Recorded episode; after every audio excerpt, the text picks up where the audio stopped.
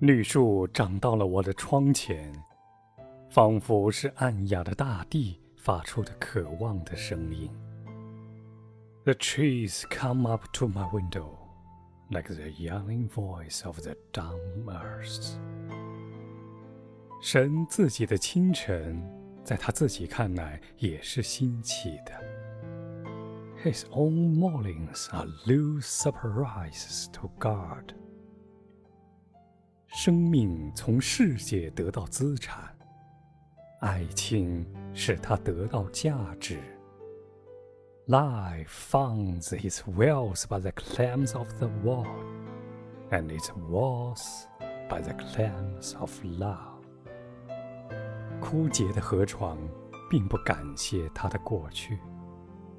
The dry riverbed finds no thanks for its past. 鸟儿愿为一朵云，云儿愿为一只鸟。The bird wishes it were cloud. The cloud wishes it were bird.